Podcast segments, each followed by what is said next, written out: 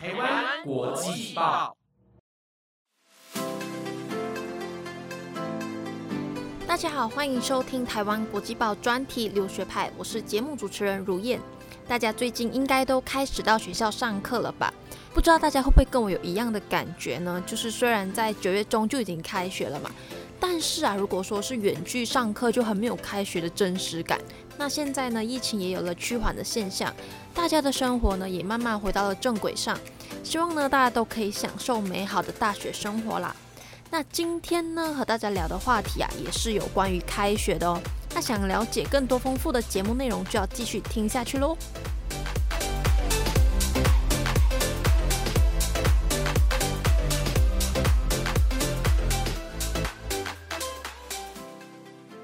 我帮大家整理了六个不同国家的大学的开学典礼哦。那有些呢就非常的特别，有些呢也很创新。那今天呢，第一个要和大家分享的国家就是英国的开学典礼啦。那用一句话来说，英国的开学典礼呢，可以说就是尊重传统、创新形式哦。那在新生进入大学前呢，会有一周称为第零周或者是新生周。那在这一周呢，就是让新生了解以及熟悉大学的校园生活。那在英国大学方面呢，给大家举出的例子是牛津大学。大家都知道啊，牛津大学呢在世界大学排行里可以说是数一数二的。在新生进入牛津大学的时候呢，都会被要求购买一套叫做 Savas 的这个服装。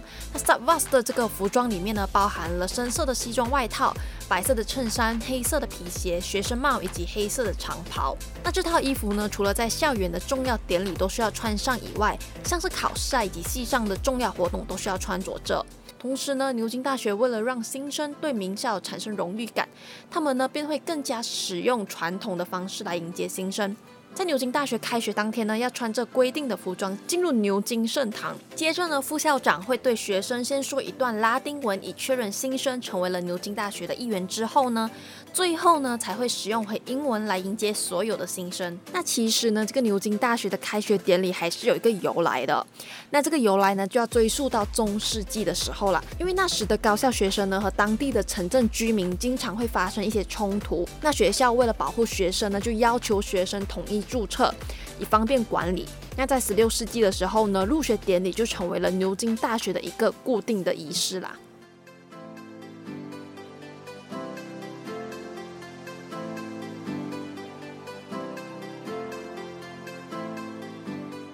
再来呢，要跟大家分享的这个国家呢，就是日本啦。不知道大家知不知道，其实日本的开学月份呢是定在四月份。那主要原因呢，是因为在明治初期的时候呢，政府因为来不及计算出秋天的土地税和稻米可以转换的货币以及实际的税收，所以呢，决定把预算制定日延迟，并且呢，定在四月份才开始制定新的预算。而因为学校为了获得政府的补助金，因此呢，也将开学日期定在四月份。再来呢，还有一个原因啊，其实我觉得这个原因蛮浪漫的。这个原因呢，就是跟樱花有关系了，那就是为了要配合樱花季。那樱花呢，作为日本的国花，每年的四月份呢，都是樱花盛开的季节。而日本人呢，也希望可以透过这个浪漫的季节呢，走在樱花大道上。他们都认为啊，樱花的盛开也象征着日本人的精神，就像是重新开始，进入新的环境、新的学校、新的职场。因此呢，也能够激励日本人，让他们更加的努力工作以及上课。那这个就是跟大家小小的科普一下，诶，为什么日本的开学日会定在四月份了？那接下来呢，就要正式跟大家聊到关于日本开学的一些特别的文化。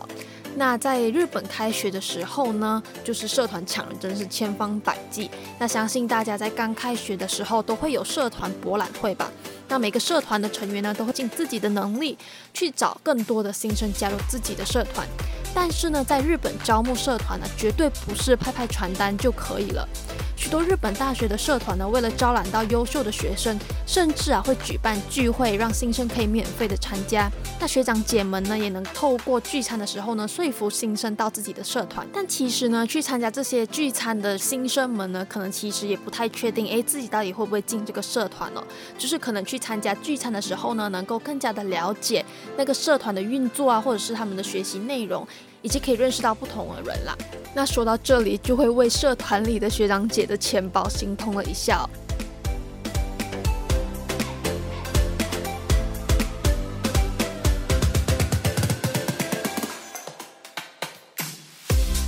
下来呢，就来到了韩国的大学了。那在韩国大学的部分呢，我们给大家举出的例子呢是高丽大学。高丽大学除了常规的开学仪式和校长的致辞之外呢，学校还有一个非常贴心的组织啊，那就是由大学里的志愿者们为了帮助外国学生适应学校的生活而创办的这个组织啦，就叫库吧。那这个组织呢是个伙伴组织。他们会让一名当地的韩国学生和两位至三位的外国学生组成一个小组，而在当地的韩国学生呢，便会帮助外国学生熟悉学校的设备、环境以及一些韩国的文化。那库巴组织呢，不单单是在开学前帮助新生哦，在正式开学之后呢，还会举办迎新的晚会。那整个晚会的气氛呢，都会非常的活跃，大家呢都会载歌载舞的。那可能许多刚到学校的外国生可能会不太适应，但是呢，最后还是会因为韩国人的热情而融入其中哦。那在这里说个题外话，在外国学生来到韩国大学体验当地的文化同时呢，外国学生或者是交换生都能够将自己的国家文化在这里展示。每年的十月份呢，都会有世博会，能够让外国学生呢将自己国家有特色的文化在这里发扬光大。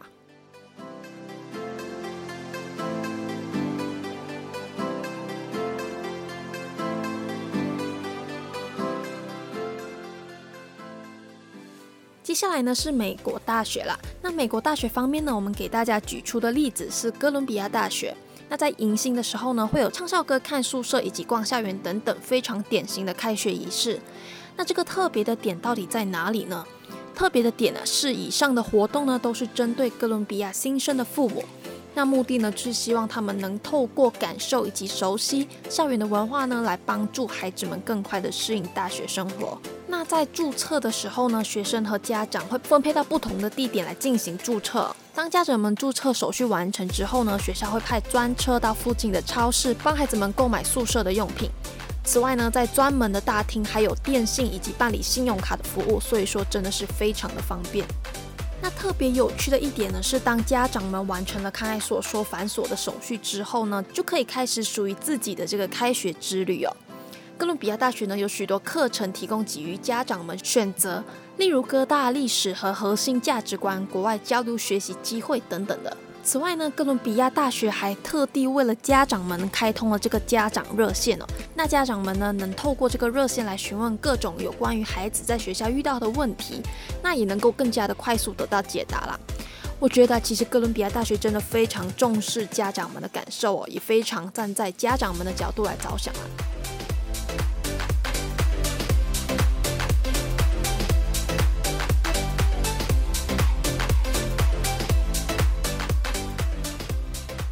来的这个国家的开学典礼，相信大家都会非常的羡慕哦。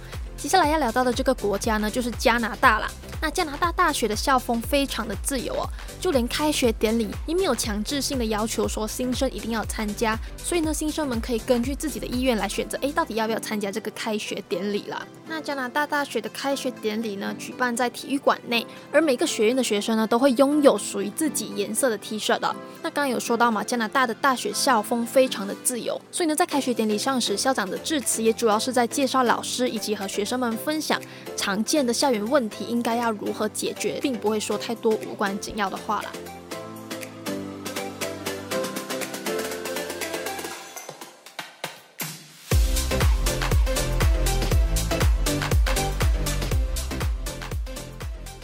那最后一个国家呢，我们就用低调的法国来做结尾了。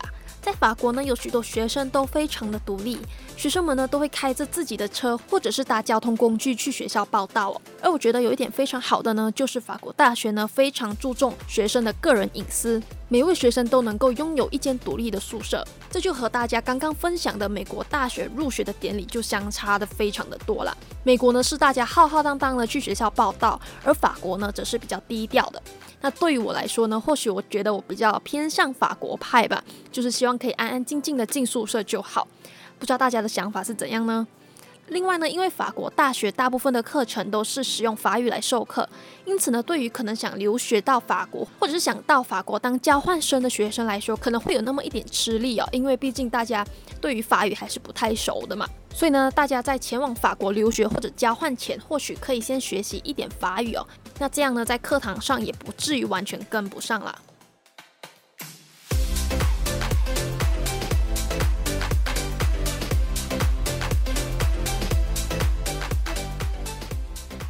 好，那这一期的留学派就差不多来到了尾声。希望今天和大家聊到的这六个国家开学的文化，大家会觉得非常的有趣。那我自己本身呢，在找资料的时候也会觉得哇，好特别哦。希望大家和我也有同样的感觉啦。那如果大家还有知道哪一国的大学开学文化是非常特别以及有特色的，也欢迎到台湾国际报官方 IG 私讯让我知道哦。同样的，如果大家喜欢这一期的节目，也欢迎把我们评分五颗星哦。我是如燕，我们下个星期再见，拜拜。